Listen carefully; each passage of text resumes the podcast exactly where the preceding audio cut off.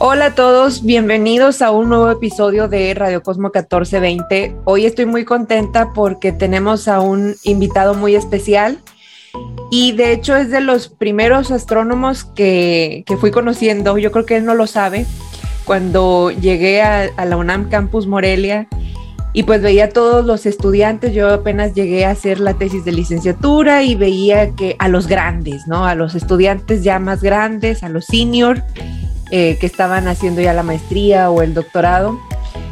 Y él es el doctor Daniel Tafoya. Eh, tiene pues una trayectoria súper amplia. Les digo, yo lo conocí cuando era todavía estudiante, me parece que de maestría, con la doctora Yolanda, Yolanda Gómez. Y eh, bueno, pues estudió física, física en la Universidad Michoacana de San Nicolás de Hidalgo. Hizo su maestría y su doctorado en la UNAM Campus Morelia. También ha tenido varias posiciones postdoctorales en diferentes países, en Japón, en Suecia y actualmente es investigador en la Universidad Tecnológica Chalmers en Gotemburgo, en Suecia. Entonces, pues Daniel, me da muchísimo gusto tenerte hoy, que podamos tener una plática pues de, lo que realizas, de, de la investigación, de tu trayectoria, de tu experiencia, pues para convertirlo con la, con la gente que nos escucha. Al contrario, Carolina, el, ah, digamos, el honor es mío porque ah, yo te he seguido un poco así en, en, las redes sociales, lo que has, lo que has hecho en términos de, de divulgación científica y yo sé que has, eh, has tenido como invitados o has tenido la oportunidad de, entrevistar a gente muy importante. Entonces, este, que me hayas invitado a ser parte de tu podcast, pues para mí también es, eh, es, es un orgullo y me siento muy contento. No, pues la verdad te tenía en mente desde, desde ya hace bastante tiempo, yo creo que desde que empezamos con el podcast, porque yo creo que nunca te lo he comentado. Son de esas cosas que, uno nunca dice, pero que piensa de las personas y creo que este es un espacio para aprovecharlo y platicarte. Pero la verdad a mí me gusta mucho. Digo, sé que eres un excelente investigador, investigador pues como decía, tienes una trayectoria súper amplia. Pero algo que me gusta mucho de lo que veía de ti cuando era estudiante, eh, tanto de licenciatura, de maestría y doctorado, que pues nos visitabas y, dabas alguna plática o estabas en los eventos de divulgación, yo creo que tienes talento para, para la divulgación, para transmitir el conocimiento. Me gusta mucho cómo platicas, eh, cómo enganchas a, la gente, eh, cómo desmenuzas todo lo, que, lo que haces, el conocimiento, lo desmenuzas de una manera, no nada más que lo haces sencillo de entender, sino también lo, yo creo que podrías tener un, trabajo súper bueno en mercadotecnia o algo así porque lo vendes muy bien. Entonces me, gusta mucho, la verdad, la manera en que haces, eh, en, la que haces divulgación, porque pues como hemos contado en este podcast, una de las tantas actividades que realizan los astrónomos, además de la ciencia, de eh, escribir propuestas, de dar pláticas científicas, también es pues la divulgación y yo creo que tú pues lo haces muy padre. Entonces, pues yo creo que estoy segura que este episodio va a ser también uno de los de mis favoritos. pues vamos a empezar. Me gustaría que nos platicaras sobre todo por la experiencia que tú has tenido eh, teniendo como posiciones eh, tus, las, el trabajo que has realizado en la astronomía, de esta parte que tienes una parte científica, ¿no? De pues realizar investigación, estar en, tu tema. Me gustaría que nos cuentes cuál es ese, ese tema, esos temas en, los que andas trabajando actualmente. Y más adelante, pues ya les platicaremos de otra parte también, que es de la operación de los telescopios. Eh, sí, Carolina. Mira, eh, las posiciones eh, que yo he tenido, o sea, a ver, este, un poco así haciendo como eh, remembranza o eh, haciendo un resumen así muy rápido de, desde cuando pues terminé el doctorado, después me fui a Japón y entonces me fui como a hacer pues un postdoctorado, ¿no? Como normalmente, o digamos como es común en, en, en, este campo, en la investigación, terminas el, el doctorado y me fui a hacer un postdoctorado Y luego ya eh, cuando, cuando terminé, eh, es el primer postdoctorado que hice, lo hice en Japón. Y, bueno, en los postdoctorados uno normalmente hace eh, solamente investigación. Es, uno continúa el tema que estaba haciendo en el doctorado o con la persona con la que uno empieza a trabajar, pues uno desarrolla un nuevo tema, ¿no? Algo así. Y entonces, después eh, que eh, hice el primer, el primer eh, postdoctorado, me vine, a hacer, me vine a Suecia a hacer el, el segundo postdoctorado.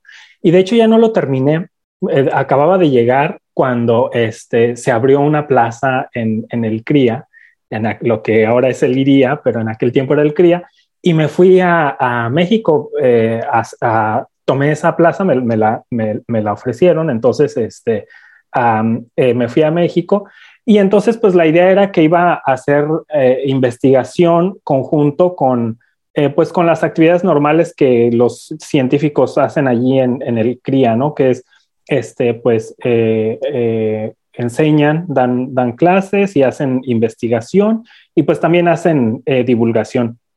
Y eso en algún momento pues me tocó hacerlo.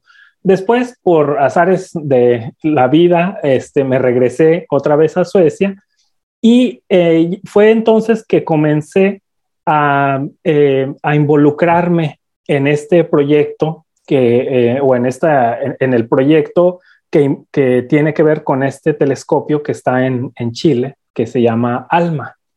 Y entonces este, fue que empecé a trabajar con gente que, que, porque lo acababan de inaugurar, estaba casi como nuevecito, ¿no? Estaba todavía así como, este, brillando, ¿no? El, telescopio.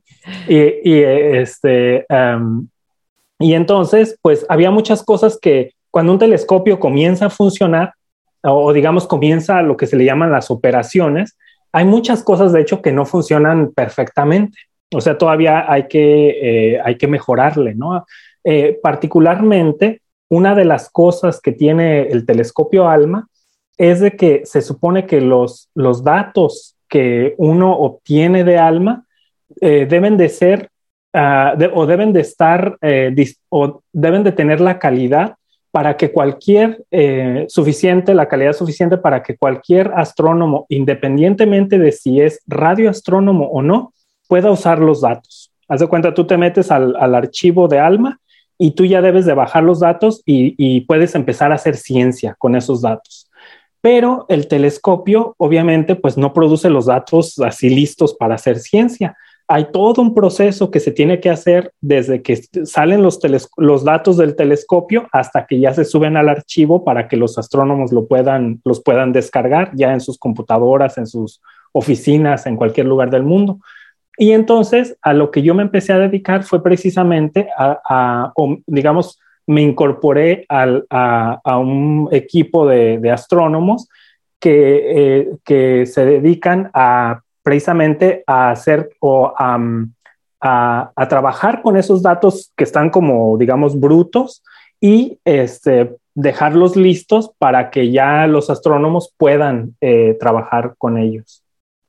Entonces, a ese se llama, digamos, es el equipo de operaciones de, de, Alma. Y así fue como yo comencé a trabajar con, con Alma. Y ya después de allí, este, ah, me fui un tiempo a Japón ah, para trabajar en otra posición que ya no era tanto de este, trabajar con los datos, sino más bien en la, una parte que tenía que ver con el desarrollo de, eh, de software para el, para el mismo telescopio. Entonces, eh, es, una, es una, una posición en la que yo era como una especie de interfase entre los desarrolladores de software y los astrónomos. Haz de cuenta que los astrónomos decían, es que nos, nos gustaría que Alma observara eh, este tipo de, o, que hiciera este tipo de observaciones. Entonces, eh, para que Alma pueda hacer este tipo de observaciones, necesita ver, eh, necesita tener un cierto, unas ciertas em, capacidades, tanto instrumentales como de software. Entonces yo esas, digamos, esos requerimientos o esas necesidades las traducía, eh, digamos, o se las explicaba a los desarrolladores y les decía, es que necesitamos que escriban tal programa para que el telescopio pueda hacer este tipo de observaciones. Entonces los desarrolladores, eh, programadores hacían los códigos, yo probaba que esos códigos funcionaran y que realmente el telescopio se volviera capaz de hacer ese, tipo de observaciones. Y luego ya se, eh, ya se, se implementaba esos desarrollos en el telescopio y entonces el telescopio ya tenía nuevas capacidades de, observación. O sea, entonces como de alguna manera eras el puente o el traductor, no sé, entre los, las necesidades de los astrónomos y la gente que, que podía ejecutarlo, ¿no? Que podía desarrollarlo. Sí, sí, porque normalmente los desarrolladores no están, digamos, tan, tan familiarizados con, eh, pues, con temas, con, los temas astronómicos. Ellos saben que tienen que hacer un programa que, este, no sé, que lea ciertos datos y que los, y que los convierta de cierta manera o lo que sea, independientemente de, de que esos datos sean astronómicos o no. Entonces, este, para que ellos puedan o para que pudieran ellos hacer el, eh, para que funcionara el programa que ellos están desarrollando, necesitaba yo estar como supervisando que realmente, eh, que realmente sí, sí ah, correspondiera a, lo que los astrónomos eh, requerían, ¿no? Porque sí, como te digo, los, los, los desarrolladores no necesariamente eran especialistas en astronomía. Exacto. Pues qué padre. Y, y qué padre que nos lo cuentes porque el, eh, hemos comentado varias veces en el podcast que esto de, la astronomía es, es, muy amplia, ¿no? No, eh, no es quizás como, como lo, lo, visualizamos normalmente de que el astrónomo está ahí, eh, no sé, viendo las estrellas nada más y, y ya sin interactuar con nadie, sino pues son equipos multidisciplinarios, o sea, trabajas con muchísima gente de diferentes áreas y pues tú, las posiciones que tú has tenido pues te han permitido. Sí, de hecho, fíjate Carolina, eh, yo pienso que eso de la astronomía es un poco como, es como la música, ¿sabes? Es como, es como la música pop. este, eh, en la que los astrónomos, normalmente los que uno ve así que les dan los premios Nobel y los, los astrónomos que se ganan premios o que salen en la tele presentando este, las imágenes bonitas y todo eso, es como el vocalista de un grupo o como es la persona que canta, ¿sabes? El, que es, es, la persona famosa, que todo el mundo le reconoce la cara y que sale en la televisión y todo esto. Pero detrás de un, cantante hay todo un ejército de personas que se dedican a, que, precisamente el proyecto funcione. Hay desde ingenieros este, de sonido, este, desde las personas que, ah, arman los escenarios, este, las personas que, no sé, que manejan para llevar al cantante de un lugar a otro, los, no sé, es, una, es una eh, enorme cantidad de personas que hacen que el proyecto funcione. Y entonces cuando uno ve una imagen muy bonita, digamos, suponte la imagen del agujero negro, ¿no? Este, cuando uno ve esa imagen, en realidad detrás de esa imagen hay un montón de, este, de, de personas y no necesariamente todos saben de astronomía. Este, eh, hay, hay muchos, muchas personas, los ingenieros que desarrollan los receptores y todo eso, ellos son especialistas a lo mejor en temas de, este, de, estado sólido, de física de estado sólido, electrónica o cosas así. Y, es cuando todos eh, trabajan de manera conjunta eh, y, con, de hecho, con, lo que se le llama administradores, ¿no? Managers, porque como son muchísimas personas trabajando en un mismo proyecto, obviamente debe de haber también personas que se dedican a organizarlos, porque si no, cada quien andaría por su lado, ¿no?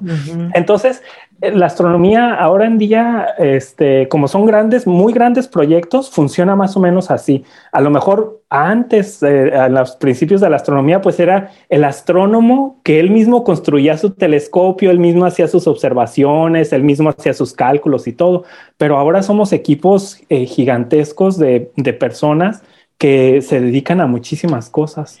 Qué bueno, y también esto que mencionas, hay algo que yo, bueno, yo estoy todo el tiempo conviviendo con alumnos de muchas carreras, no nada más de física.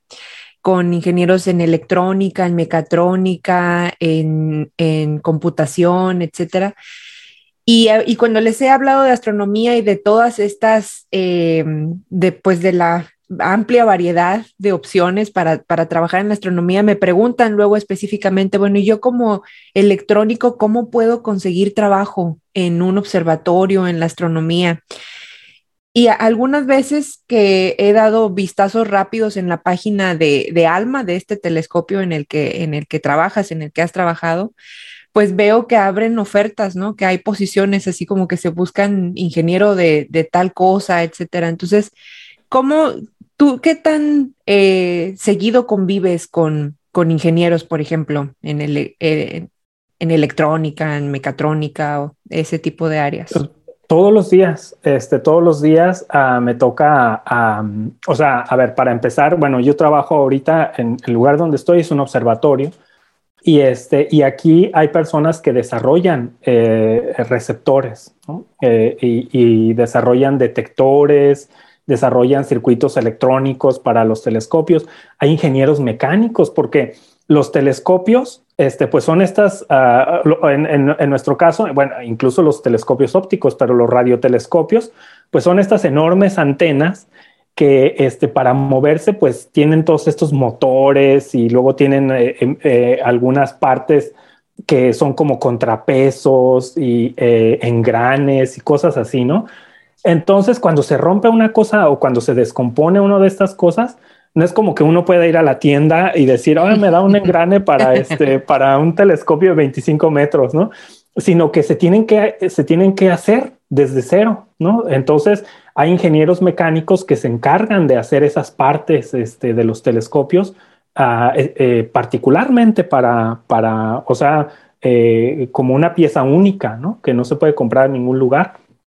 Y este, Ah, y, bueno, eso pasa aquí en el observatorio donde estoy, pero también, por ejemplo, en, cuando uno va al lugar, al sitio de Alma, es, es un ejército, eh, como yo decía antes, es un ejército de personas que normalmente, eh, de, hecho, ellos están más familiarizados con el telescopio, conocen más al telescopio que los mismos astrónomos que a veces este, publican los papers, ¿no? Yo conozco alguno eh, tenía un, compañero que este que él desarrolló mucho software para este para hacer la eh, para hacer el análisis de los datos polarimétricos de las observaciones del, del EHT, ¿no? del Event Horizon Telescope para hacer las imágenes polarimétricas del agujero negro. Y este, él sabía un montón de cosas así de que si que como de interferometría y que esto y que el otro y que alma acá. Eh, y, le, y, una vez le pregunté y, este, ¿alguna vez ha sido? Y dice, no, no, nunca, nunca he estado en alma, no, lo conozco y tal, pero él era experto en esto, ¿no? Entonces, este, a, lo que me refiero es a, que eh, sí, normalmente eh, o es, es, muy común que muchos astrónomos, yo pienso que de hecho que la mayoría de los astrónomos que han publicado datos de ALMA no han, no han estado en, en el telescopio, ¿no? Y eso es normal y no es malo, o sea, porque también este, uh, pues no se, no, no, se puede, no se puede que todo el mundo esté en, al pie allí del telescopio. Sí. Este, es, es, es, es uh, en la práctica es, no es tan, o, o, digamos, no es tan práctico, ¿no? Estar siempre yendo ahí al, al telescopio. Y, eh, por eso se contrata a un cierto grupo de personas que, este, que hagan todas las, observaciones y luego ya los datos se le envían a, los, a los astrónomos en sus, en sus institutos. Entonces, eh, para, digamos, resumir, yo eh, básicamente todo el tiempo estoy tanto rodeado de, de astrónomos que, digamos, pues que nada más se dedican a hacer el análisis de los datos, pero también uh, rodeado de ingenieros, de, de, de personas eh, que lo que le llaman ingenieros de um, IT, que es como tecnologías de la información. Uh -huh. También hay muchos de, de ellos, ¿no? Por, porque, por ejemplo, los, los, um, los eh, paquetes de software que utilizamos para, lo, para la reducción de los datos, este, muchas veces es complicado de instalarlos, de, estarlo, de estar eh, actualizando el sistema más nuevo y todo eso. Y entonces hay muchas personas que se dedican de que para que los astrónomos ya nada más se metan y digan, ah, sí, quiero descargar mis datos aquí en este directorio y tal. Y, ajá. Súper práctico. Pues qué padre que lo mencionas porque pues digo, en México tenemos, tenemos al gran telescopio milimétrico, pero a mí no me tocó pues estar de cerca en este telescopio y, ver todo esto que dices, ¿no? De, estar interactuando con muchísima gente, no solamente astrónomos profesionales, sino también con ingenieros o, gente de, otras áreas. Entonces, pues qué padre, qué padre esa experiencia y también porque, o sea, que, que, que aprendamos como a valorar el trabajo que hace cada uno, ¿no? Porque como decías, el trabajo que hacen todas las diferentes áreas es importante y es necesaria para que, para que funcione el telescopio. Entonces, pues no nada más es física y matemática, sino son muchas otras áreas también las que participan. Y, y bueno, pues em, algo que también te quería preguntar que nos platicaras un poquito, porque me comentabas que estás en el nodo nórdico de alma, ¿no? Y pues nosotros eh, hemos escuchado, bueno, está este centro regional de alma o alma regional center eh, y que se divide en varios nodos.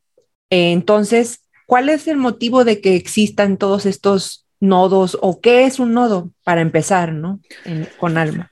Eh, sí, mira, como te decía al principio, Alma se diseñó para que todo el mundo o, sea, todos los astrónomos, independientemente de, su, eh, formación, ya fueran eh, astrónomos ópticos o astrónomos infrarrojos o cualquier astrónomo pudiera utilizar datos de ALMA, porque se, hasta, digamos, hasta la llegada de ALMA, básicamente, cuando uno quería utilizar uno de estos telescopios que les llamamos radiointerferómetros, como por ejemplo el BLA o el SMA o el BLBA, todos estos telescopios que son como muchas antenas, eh, trabajan con esta técnica que se le llama radiointerferometría, ¿no?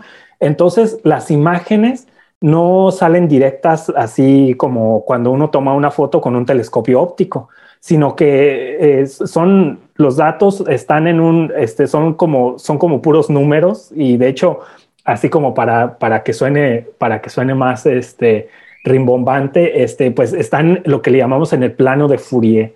Y entonces hay que calibrarlos y luego en ese plano de Fourier y luego hay que convertirlos del plano de Fourier al plano de la imagen en el cielo y luego hay que limpiarlos, hay que hacer un montón de datos, de, procedimientos. Entonces, cuando la gente escucha eso, o cuando muchos astrónomos escuchan eso, así como que dicen, no, pues este, yo mejor, mejor me dedico a astronomía óptica porque es más fácil, ¿no?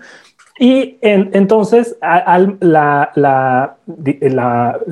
eh, política del telescopio de, ALMA eh, o el del telescopio ALMA era que cualquier persona uh, tuviera acceso a esos telescopios, a esos datos. Entonces, ¿qué fue lo que se hizo? Se crearon estos, eh, eh, lo que se llama ALMA Regional Centers. Y cada ALMA Regional Center eh, se iba a, o se encarga de, proveer um, de los medios para que la comunidad de astrónomos en esa región tenga acceso a los datos de, Alma, ya sin necesidad de hacer la transformada de Fourier ni nada de eso, ¿no? Entonces, como Alma fue construido básicamente por, eh, digamos, uh, tres regiones, más el lugar donde está, que es en Chile, este, las otras tres regiones son en Norteamérica, Europa y, eh, Asia del Este, East Asia, y que básicamente es Japón. Eh, era, entonces, Japón, Estados Unidos y Canadá y la Unión Europea. ¿no? Eh, no, no, precisamente la Unión Europea, pero lo que se le llama los países que están, que forman parte de lo que es el, observatorio, eh, el observatorio europeo del sur, lo que se llama ESO. Entonces, ah, hay esos tres, tres ARC, eh, esos tres ARCs, esos ALMA Regional Centers. Eh, y, bueno, en Japón, pues está el, el, Alma Regional Center, está en Tokio, el, el Alma Regional Center de los Estados Unidos o en Norteamérica está en Charlottesville, en Virginia, y en Europa está en Garching, en Alemania. Pero eh, la, la, región de Europa es un poco más complicada que, que Japón o, o, Norteamérica porque hay muchos países en Europa, ¿no? Entonces, este, eh, eh, los europeos decidieron crear, eh, digamos, un nivel eh, eh, por debajo del, no, del, del, Alma Regional Center y crear nodos. Entonces se crearon los ARC nodes, así como que el, el Alma Regional Center se divide, bueno, se, se conforma por el, el ARC central que está en Alemania y luego los nodos que están en diferentes puntos de Europa que le dan servicio a las, a las regiones este, más locales, ¿no? Por ejemplo, nosotros eh, somos el, el Nordic Arc Node, el nodo, el nodo nórdico del ARC europeo que le da servicio a los, a los astrónomos de los países nórdicos. Este, eh, básicamente Dinamarca, Suecia, Noruega, Finlandia. Y de hecho, y, y de hecho le damos también servicio a los, a los de los países eh, del mar Báltico, como Estonia, Lituania, eh, Letonia. Entonces, eh, y por ejemplo está el, el ARC Node eh, francés, y ellos se encargan de darle servicio a los astrónomos de Francia, de España, Portugal. Está el, el ArcNode italiano, el, el, el, de UK, el del Reino Unido, hay otro en Holanda, hay otro en la República Checa y hay otro en Alemania, de hecho. Hay, el, en Alemania está el central y también tienen un ArcNode porque hay tantos astrónomos en Alemania sí, que sí, necesitan sí. otro aparte, ¿no?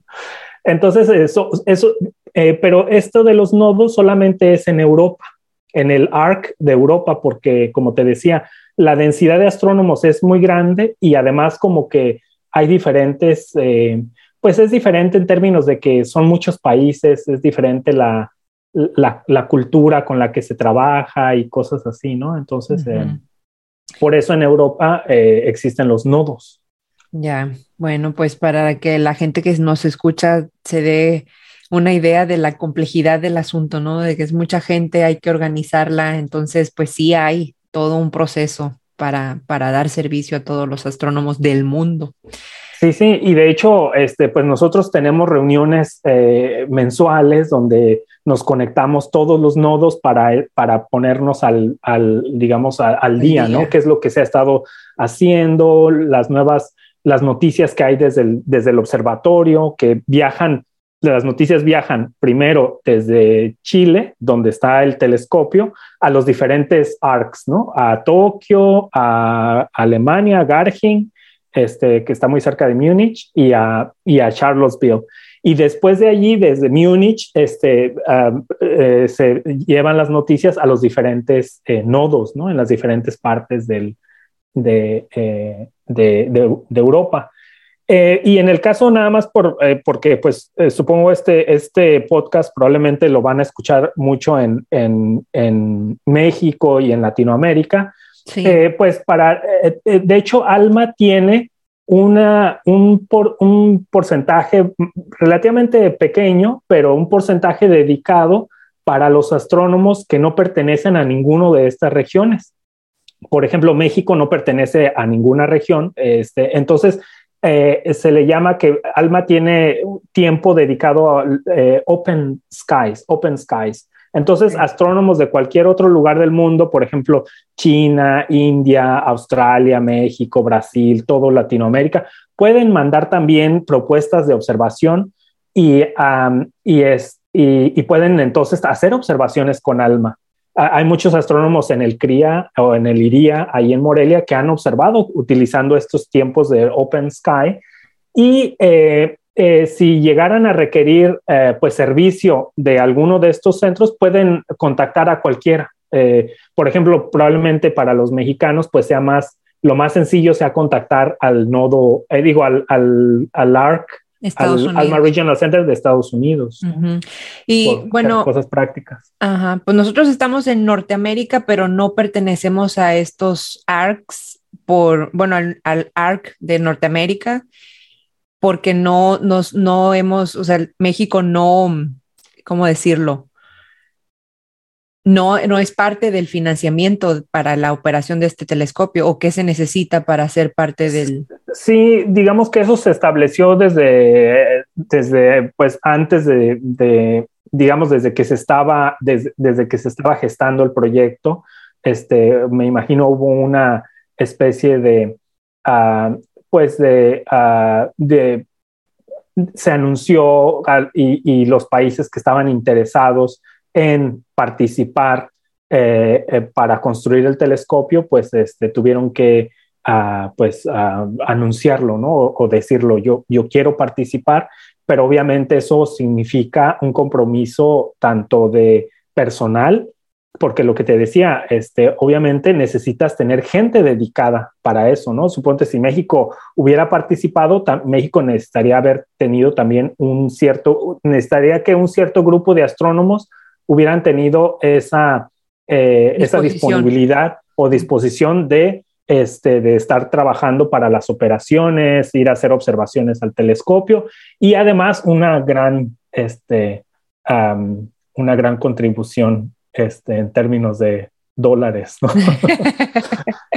Entonces, uh, uh, que no es, no es poco, ¿eh? es, eh, cuesta cada, cada hora de observación del telescopio, cuesta varias decenas de miles de dólares cada hora. Y, recuerdo alguna vez que estábamos allí eh, haciendo observaciones, eh, de repente por ahí se asomaba el, el, subdirector del observatorio. O sea, está el director, que es el, el mero jefe, y luego el subdirector. El, mero jefe casi nunca se para allá, ¿no? Él está así en una oficina, en algún lugar, o viajando por el mundo pero el subdirector, él sí que de repente llegaba allí a la sala de operaciones y recuerdo que cuando, cuando se llegaba, es un silencio así y todos súper nerviosos y todo así de que todo funcionara perfectamente porque en alguna ocasión este que alguna antena creo que estaba así sin por alguna razón este el, uno de las computadoras que lo controlaba no estaba funcionando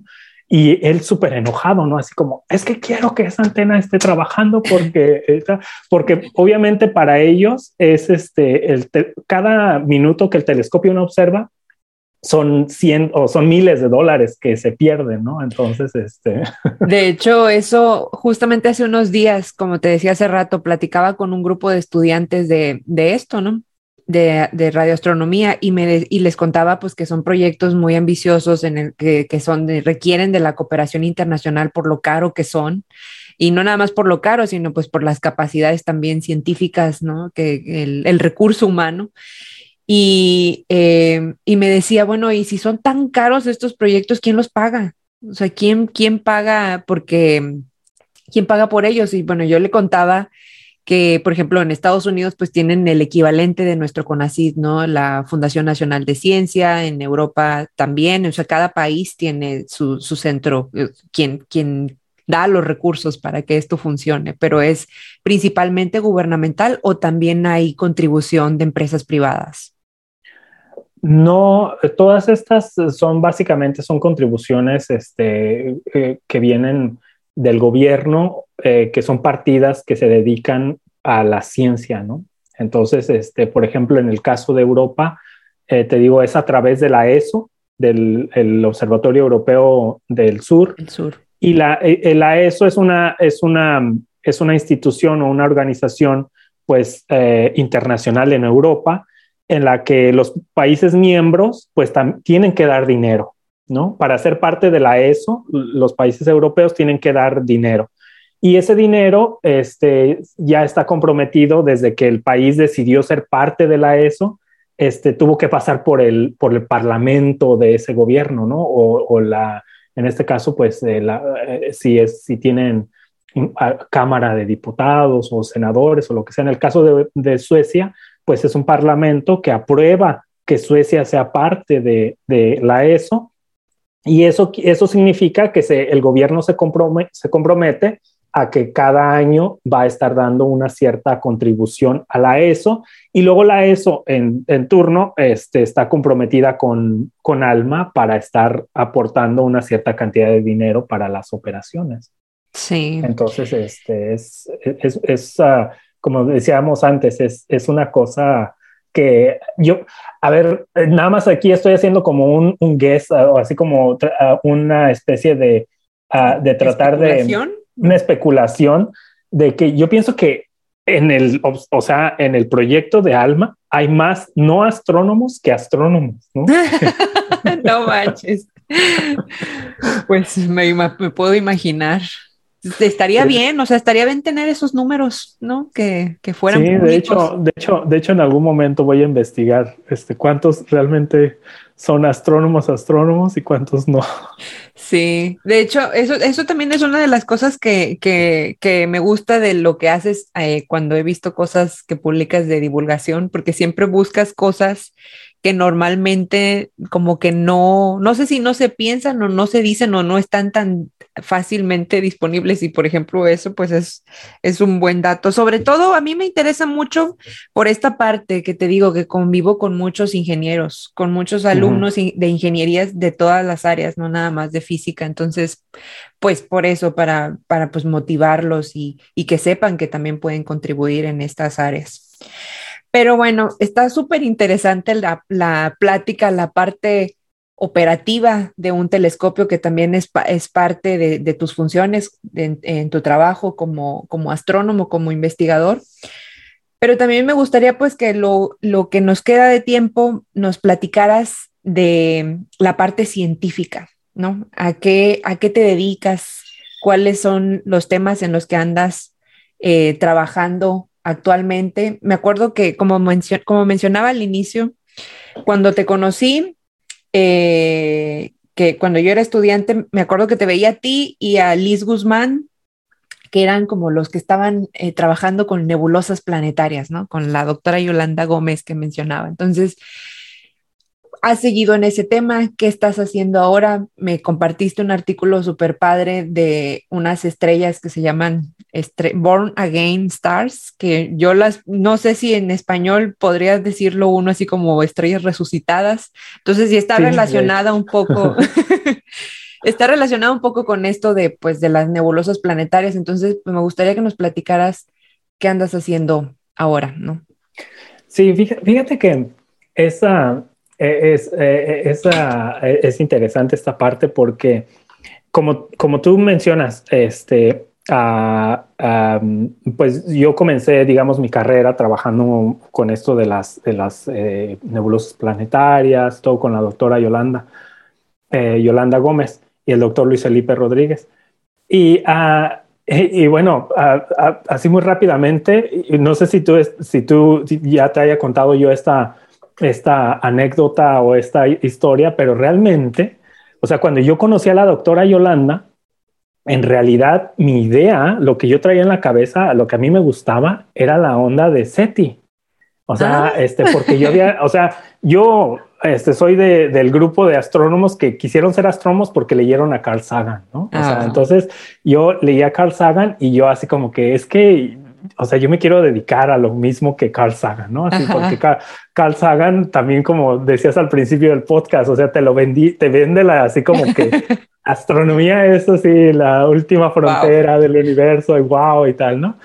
Y entonces, ah, particularmente a mí me fascinaba mucho la idea de eh, la búsqueda de inteligencia o de señales, este, de señales de radio. De hecho, por eso yo no solamente dije es que quiero ser astrónomo, pero dije es que quiero ser radioastrónomo, porque en algún momento cuando, cuando me puse a pensar, si en algún momento llegamos a recibir una señal así que venga, que sepamos que es de otra civilización o algo, va a ser una cosa que va a cambiar la, el rumbo de la, historia, la forma de ver el universo. O sea, nosotros a veces cuando te preguntan, ¿crees que hay vida en otros planetas? Mucha gente dice, pues es que sí debe de haber, debe de haber, porque pues es un, universo muy grande y tal, y nosotros los únicos, pues debe de haber. Pero una cosa es, es debe de haber, la idea de debe de haber, y la otra cosa es que ya tengamos la certeza que hayamos recibido algo. Imagínate, el hecho de, estar seguros, de tener la certeza que hay otras, otros seres que están platicando igual que tú y yo, que se están preguntando sobre el mismo universo en el que estamos viviendo, ¿no? Así como, como por ejemplo, cuando uno le cae el 20 de que, de que pues no solamente es uno su país, sino que cuando uno viaja a otro país, se da cuenta que en ese otro país también, también la gente baila o también la gente toma o la gente se divierte o algo así. Y dices, ah, mira, o sea, o sea, como que te abre, te expande eh, la mente, ¿no? El hecho de saber que mientras tú estás dormida, este, en el otro lado del mundo, pues hay gente que está yendo a trabajar, los niños van a la escuela y todo eso. Entonces, imagínate eso extrapolarlo a todo el universo. Así que no solamente estamos nosotros aquí este, preguntándonos cómo funcionan los agujeros negros, que sí, cómo es la galaxia, sino que a lo mejor hay otros seres también haciéndose la misma pregunta y de hecho preguntándose si hay otros como, o sea, otros seres vivos. Y nosotros somos esos aliens, ¿no? Esos eh, tal.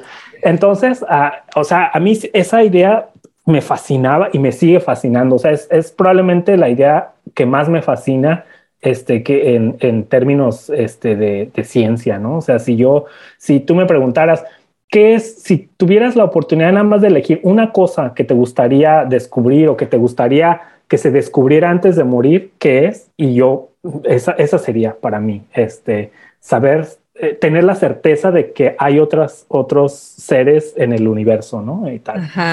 Entonces, eh, entonces, pues yo tenía esa idea y yo fui a platicar con la doctora Yolanda y ya pues este, ella me dijo, a ver, este, a ver, siéntate, vamos a platicar y vamos a, a, a, lo mejor tenemos un proyecto más, este, más eh, aterrizado. aterrizado para ti y tal, ¿no? Entonces, me platicó sobre este tema de las, de las nebulosas planetarias y así fue que empecé a trabajar con la, este, con la doctora eh, Yolanda en temas de, eh, de nebulosas planetarias, pero luego ya después, como te digo, ya me fui relacionando con otros astrónomos en el observatorio, entonces ahora ya he tenido la oportunidad de trabajar en muchas otras cosas, ¿no? Este, en, en hacer proyectos de, eh, em, he tenido la oportunidad de, de trabajar en proyectos relacionados con la formación de estrellas, con este, digo, eh, tanto con la formación de estrellas como con la muerte de, de, las estrellas. Y de hecho, últimamente también algo que me gustaría eh, empezar a trabajar, de hecho ya empecé a trabajar un poco, es este, estudiar otras galaxias, ¿no? no solamente nuestra galaxia, pero otras galaxias. Y eso es porque, a, como, eh, a mí me, me, gusta un poco, o, o mi idea es como tratar de evitar la alta especialización.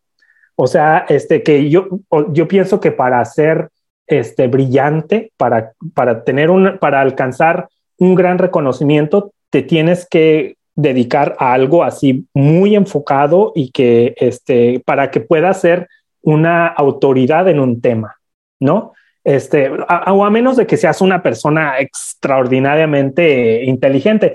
Entonces, como yo no soy, este, eh, bueno, pero acuérdate que también, pues, Carl Sagan, digo, entiendo lo que dices, pero de en que Carl Sagan decía que en ciencia no hay autoridades, ¿no? O sea, pues sí, pero pues sabemos que, eh, bueno, en fin. Ah, pero a lo que iba es a que entonces mi idea, mi idea sobre la investigación no es dedicarme, o sea, no me gustaría a mí como este como como sí como eh, como ponerme en un en un cajón y decir es que yo hago este tipo de investigación, sino a mí cualquier cosa que me platicas y que es interesante, me, o sea, me gustaría ah, investigarla un poco más, ¿no?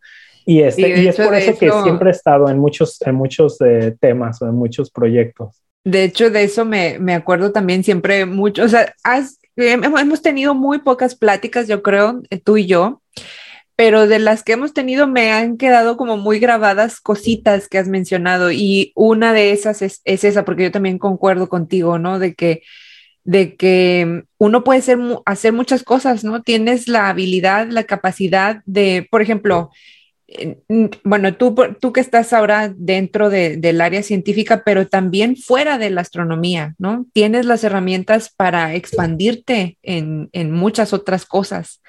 Entonces, eh, eso me acuerdo que se me quedó muy grabado de, de alguna plática que tuvimos que, que decías, ¿no? De, de, es que yo hago nebulosas. Bueno, no nada más nebulosas, también trabajo en otras cosas, también me interesan otras cosas, también puedo incursionar en otros temas, pero bueno, ya no te interrumpo. Sí, sí, sí, sí, sí, o sea, este, yo, digamos, me gustaría pensar acerca de mí mismo como que soy un astrónomo, ¿no? Como que le, como que le, le interesa el universo en general. Y este, independientemente si son hoyos negros, son estrellas de neutrones o otras galaxias o este, búsqueda de inteligencia extraterrestre o planetas o lo que sea, ¿no? Pero obviamente en la práctica, pues uno tiene que dedicarse a alguna, algún tema más específico, pues para poder hacer algo, porque si no, nada más te la pasas brincando de un tema a otro sin hacer nada. Y entonces yo me he enfocado mucho en la parte esta, de, particularmente en radio y estudiar como estas, el gas alrededor de las estrellas, ¿no?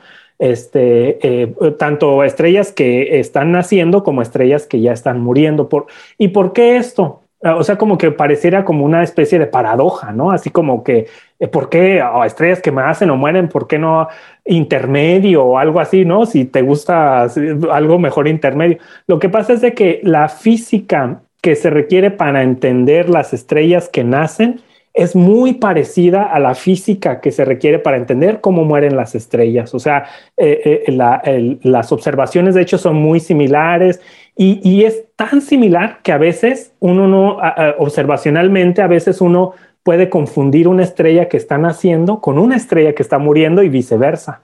Eh, de hecho, en algunas de, las conferencias en las que he ido y que presento algunos de mis trabajos, me dicen, pero ¿cómo estás seguro que esa estrella este, no es una estrella que está naciendo en lugar de muriendo? Y yo así, oh, bueno, pues, este". o sea, es, es así tan, digamos, la física es tan parecida que incluso uno le, o sea, cuesta trabajo hacer la distinción entre ambos, ambos fenómenos. En una plática que eh, me acuerdo que fui tuya en, cuando estabas en, Morelia, en la UNAM, me acuerdo que diste una plática y empezaste con, antes de, hablar, me, creo que ibas a hablar de las nebulosas planetarias, pero antes de eso, pues presentaste el ciclo evolutivo de las estrellas.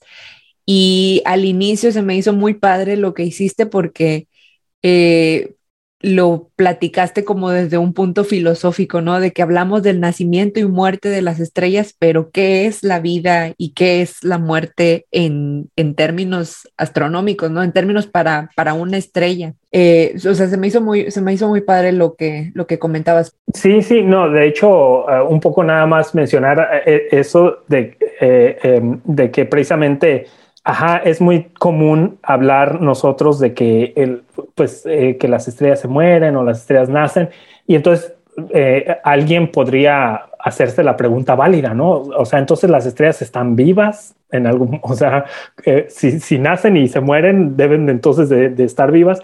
Y en realidad lo que yo decía esa, en esa ocasión, pues es de que simplemente es una manera de nosotros, los humanos, particularmente los astrónomos, pues como de de, proyectarnos en, nuestra misma investigación, de proyectar nuestra existencia como seres en los, en los astros y decir, pues cuando una estrella comienza un ciclo, este, eh, eh, lo, identificamos precisamente con el nacimiento de un, ser vivo, ¿no? Y cuando ese ciclo se termina, este, pues lo identificamos con la muerte, pero las estrellas pues en realidad nunca nacen ni se mueren, simplemente se forman y se destruyen este, como tales, pero, este, pero yo pienso que eso pues nos ayuda tanto a, tanto a, a hacer que esa investigación sea pues más cercana a nosotros y, este, y, y de alguna manera pues eh, eh, también,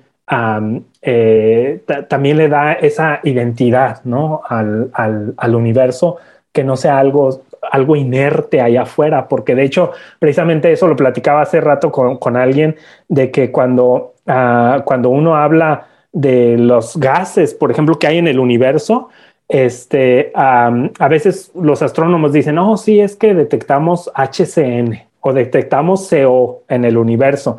Pero esas cosas, o sea, son gases que de hecho existen aquí en la Tierra. Es, el, el, cianuro de hidrógeno o el monóxido de carbono. Y cuando, eh, cuando, uno cuando uno le pone esos nombres a los gases que hay allá afuera, la gente ya puede identificarlo con algo que conocen. Y entonces dicen, wow, el universo es un lugar súper este, lleno de gases este, venenosos y cosas así, ¿no? O sea, como que, como que lo, lo haces más cercano a ti, como que es más fácil de, de, de, introducirlo en tu, en tu imaginación que solamente decir nombres abstractos, ¿no? de los gases. Sí. Y bueno, de esto, de este mismo ciclo del, de evolutivo de las estrellas, bueno, pues sabemos que en el universo hay muchísimas estrellas como nuestro Sol. El Sol está en una etapa intermedia de su, de su evolución y, y pues lo que me, me compartías de este enlace que publicaste de divulgación, pues decías que estas estrellas, las enanas blancas, eh, pues ya, ya no tienen reacciones de fusión nuclear, ¿no? Las estrellas sabemos que brillan porque están convirtiendo el, hidrógeno en helio, pero para eso se requieren eh, eh, condiciones físicas muy particulares de presión, de temperatura, y llega un momento en el que conforme las estrellas van evolucionando, estrellas como el Sol, pues ya no tienen esas condiciones en su núcleo para continuar haciendo reacciones de fusión nuclear y se queda pues lo que conocemos como las enanas blancas.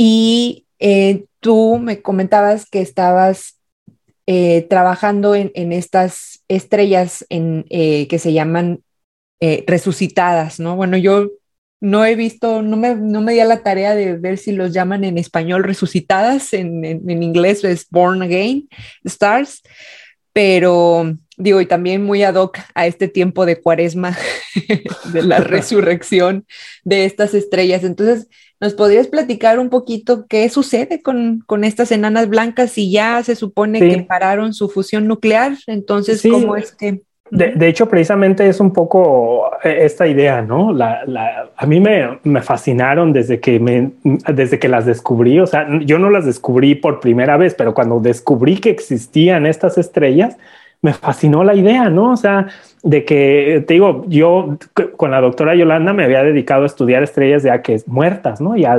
moribundas, ya muertas, tal. Y de repente, cuando llegué, de hecho, al segundo postdoc aquí en Suecia, este, en, algún momento estaba pensando en mandar una propuesta para Alma y tal, y entonces me puse a, a buscar este, qué proyecto estaría bien para enviar. Y, y, de forma así, digamos, sin pensarlo ni buscarlo realmente, me encontré con esto que decía este, Born Again Stars y yo así como que, wow, ¿de qué se trata esto? ¿No? De estrellas que vuelven a nacer. Y entonces, o estrellas resucitadas, ¿no? Como las, las acabas de bautizar. este, y entonces me puse a leerlo y me fascinó, o sea, así como que dije, wow, o sea, este, yo no sabía que existían y el hecho de, te digo, yo creo que es esta, esta idea de llamarlas así, o sea, como que uno lo, entonces uno se proyecta y dice, y lo piensa uno como en, como en la, en la vida, ¿no? De que algo está muerto y lo, y vuelve a revivir, ¿no? Y este, porque en realidad te digo, eh, pues no es de que la estrella vuelva a nacer ni nada, sino que pues simplemente lo único que eh, significa es lo que ya decías, ¿no? Que las, la, la enana blanca de, que queda de la estrella ya cuando ya deja de, tener sus reacciones nucleares, como el Sol, esa enana blanca se supone que pues ya no está teniendo reacciones nucleares o, tiene reacciones, pero son, eh, eh, eh, ya es, es, un, es una cantidad muy, pero muy pequeña. O sea, ya prácticamente no se, no se observa esa, es, la energía producida por las reacciones termonucleares en una enana blanca pero resulta que, digamos, imagínate, para que una enana, las enanas blancas son, son eh, estrellas que en su centro tienen eh, átomos de carbono y oxígeno. Y esos ya no se pueden quemar porque se necesita mucha presión y mucha temperatura para quemarlos. Pero las enanas, esas enanas blancas también tienen una pequeña capa de helio y otra pequeñita capa de hidrógeno. Y en una enana blanca, digamos, normal, eh, o digamos en la, eh, ya cuando ya dejan de, de, ya cuando se, cuando se convierten precisamente en lo que llamamos enana blanca, pues esas, en el centro ya no se quema ni carbono ni oxígeno y el helio tampoco ya no se está quemando porque para quemar el helio necesitas tener una, una cantidad mínima. Si no alcanzas esa cantidad mínima, no se puede quemar helio. pero luego tienen una capa delgadita de hidrógeno arriba y esa capa de hidrógeno sí se está quemando, pero muy lentamente. Y entonces le está echando como, digamos, como gotas, está a cuenta gotas. Esa capa de, de hidrógeno está poniendo helio en la capa de helio. Y si esa capa de helio está justo, justo apenas lo necesario para quemarse, pero no, no lo suficiente todavía, va a llegar un momento en que, en que le van a, digamos, le va a caer la última gota que va a hacer que alcance esa cantidad mínima de helio para, para que ese helio se queme. Y entonces eso es lo que ocurre. Es como si tuvieras un vaso de agua y, está a punto de derramarse, pero no, y, le está cayendo una gotita de agua cada cierto tiempo, ¿no? Llega un momento en el que le va a caer la última gota que la va a hacer que, que se derrame, ¿no? Entonces, eso es lo que, eso es lo que les pasa a esas estrellas. De hecho, ahora, justo como te lo estoy diciendo, esas estrellas es, les cae la gota que derrama Derramó el vaso. el vaso. y entonces, cuando se derrama el vaso, cuando les cae esa última gota de, de helio en la capa de helio, el helio se empieza a quemar y entonces es que empieza a brillar otra vez la estrella, pues con una cierta, o con una cierta energía o con una cierta em, eh, potencia que uno la, ve como si volviera a, como si volviera a nacer, o como si estuviera brillando otra vez, cuando esa estrella en principio pues ya estaba, ya estaba en su, en su etapa ya final, ¿no? Ya, ya muerta. Entonces, eh, entonces otra cosa interesante de estas estrellas es de que esa, ese último respiro o ese último suspiro en su vida es muy corto realmente, o sea, tampoco no les dura mucho la, la, este, el, el, el pues combustible.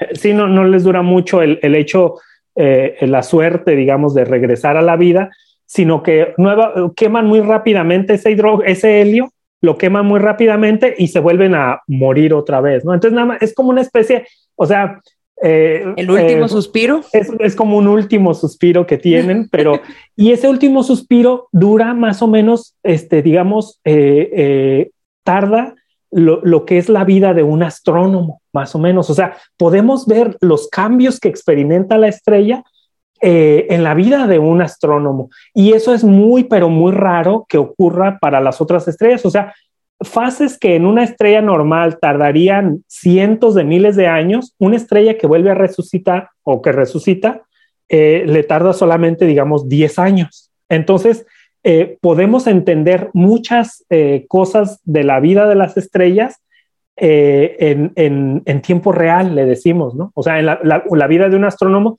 podemos investigar lo que ocurre cuando para una estrella normal nos hubiéramos tenido que esperar cientos de miles de años, que es imposible. Entonces es por eso que son tan importantes para entender la evolución o la cómo funcionan las estrellas. Sí, porque es como, es como apretarle al botón de cámara rápida, ¿no? Así y podemos ver muchas cosas este, en muy poco tiempo.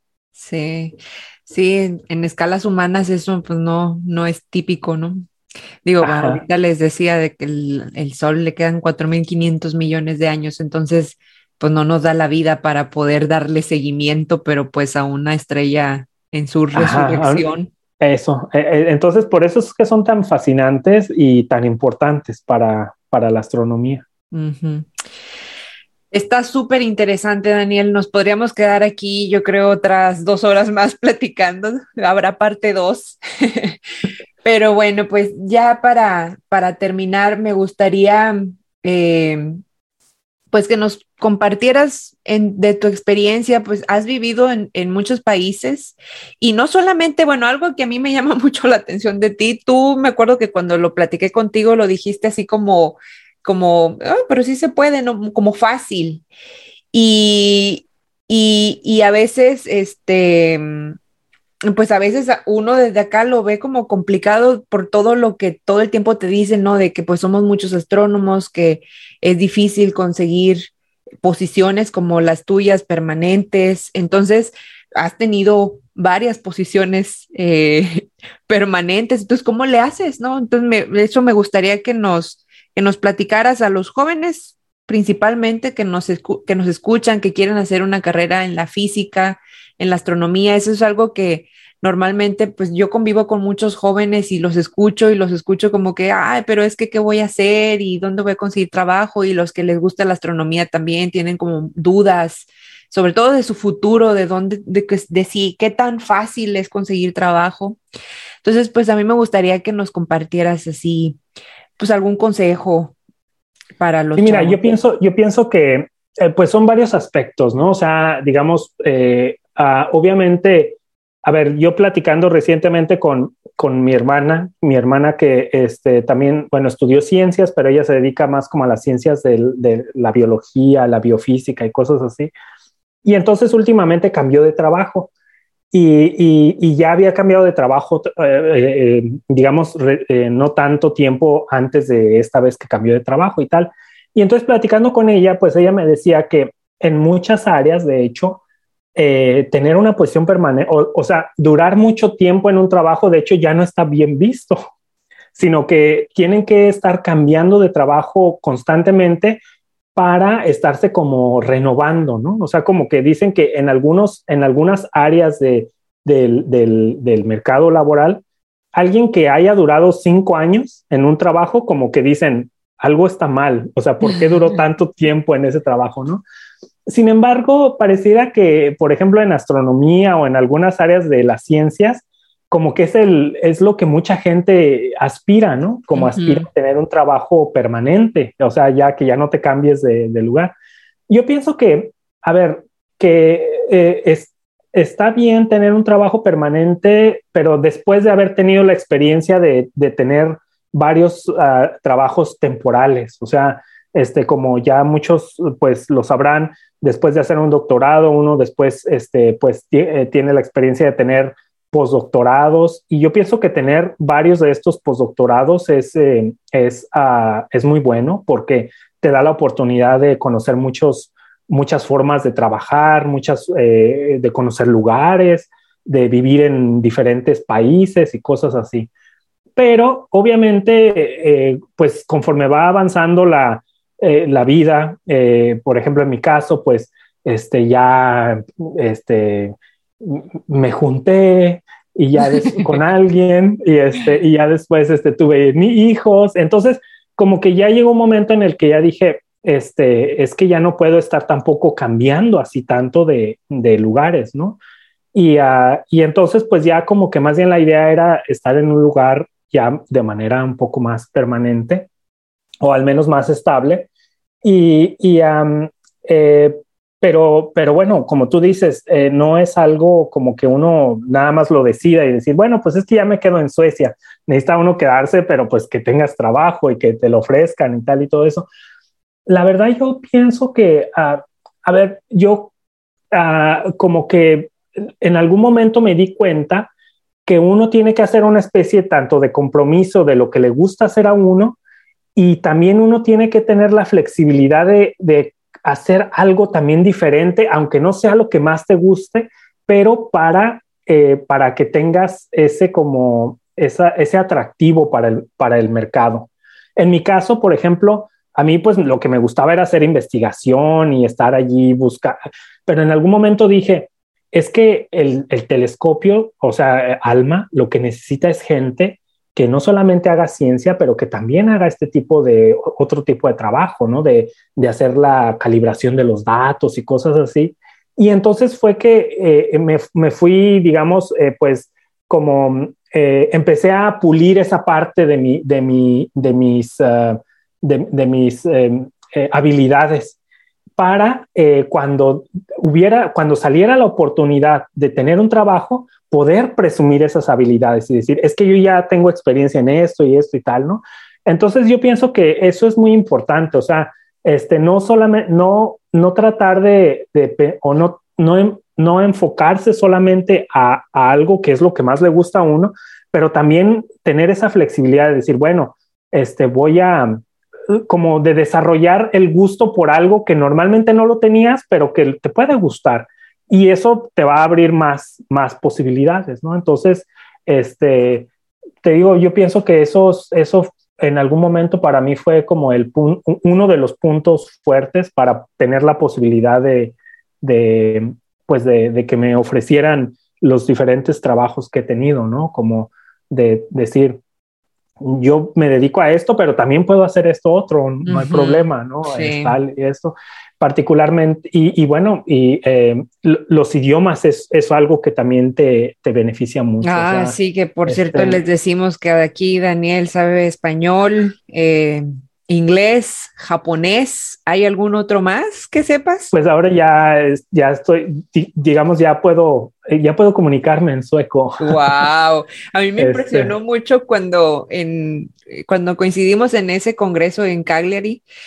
Eh, me acuerdo que que estaba yo, iba caminando por ahí, te vi que estabas con un grupo de, pues creo que pues sí, eran, eran japoneses, y te escuché hablando, pero con una naturalidad, o sea, así como estás platicando ahorita, ¿no? Casi como el chisme, y dije, wow.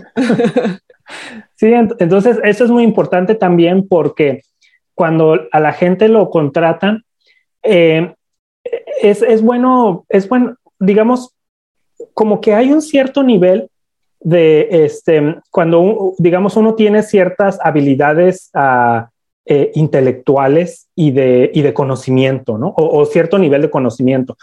Pero hay muchos, o sea, hay muchos que tenemos habilidades muy parecidas, ¿no? O sea, entonces tienes que sacar como ese extra, ese extra mm. que haga que estén más interesados en ti que en el resto, porque digamos, todos están como, habemos muchos que estamos empatados, pero entonces tienes que, allí es cuando ya empieza a haber otro tipo de cosas, ¿no? Dicen, es que esta persona es más fácil de comunicarse, esta persona es más amigable, esta persona tiene más, este, más flexibilidad para, para hacer otras cosas que, que uh, por ejemplo, hay gente que dice, es que a mí me contrataron para esto, yo no voy a hacer otra cosa, porque a mí no me pagan por hacer, digamos, suponte, divulgación. De hecho, a mí aquí no me pagan por hacer divulgación en este trabajo que tengo, pero cuando la gente, pero si me dicen, te gusta, ah, viene un grupo de estudiantes y les van a enseñar el telescopio a alguien que quiere enseñárselo y yo digo, bueno, yo se los enseño. Entonces, esa, esa iniciativa, esa disponibilidad, eso es lo que es como el, el, punto, el punto extra que te da, que te hace resaltar del promedio que, porque te digo, casi o sea, si tienes un doctorado y todo eso, todos más o menos tenemos el mismo nivel de conocimientos, pero debes, debe uno también de desarrollar esa otra, esas habilidades extras que, que, que, te hacen más atractivo para, el, para, los... Eh, porque al final de cuentas están contratando a una persona, ¿no? Y, y la gente se fija en eso. Este, Si es alguien que, con quien te gustaría convivir sí. Eh, todos los días, ¿no? Sí, sí, te entiendo perfectamente y estoy totalmente de acuerdo con, con eso, ¿no? En cualquiera que sea el, el área que, que, uno se quiera desempeñar, o sea, siempre tiene, tienes que tener como ese autoconocimiento de, de qué te hace diferente, ¿no? Y, y también en qué, o sea, qué, qué cosas como naturalmente tienes habilidad y puedes como potenciar esas habilidades y que tengas esa flexibilidad de explorar en otras que también te van a dar nuevas herramientas y que luego al, puede que, que sean cosas que no tenías en tu radar y que resulta que te gustan, ¿no? Exactamente. Entonces eso, y eso solamente puede suceder si, si uno es abierto, esa, eres amplio y diverso para, para diversificarte, valga la redundancia, ¿no? Sí, sí, sí. Pero sí. Pues muchísimas gracias, Daniel. Muchísimas gracias por esta hora de conversación súper, súper eh, interesante. Me de verdad me gusta mucho platicar contigo.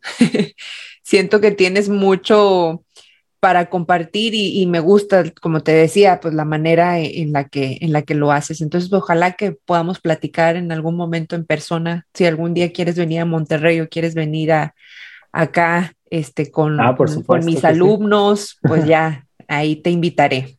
Por supuesto que sí. Y, este, y, uh, y no, eh, me gustaría mucho o, estaría, eh, para mí sería un, un, gran placer este, volver a, a platicar en algún momento eh, en el futuro, este, otra vez en este podcast.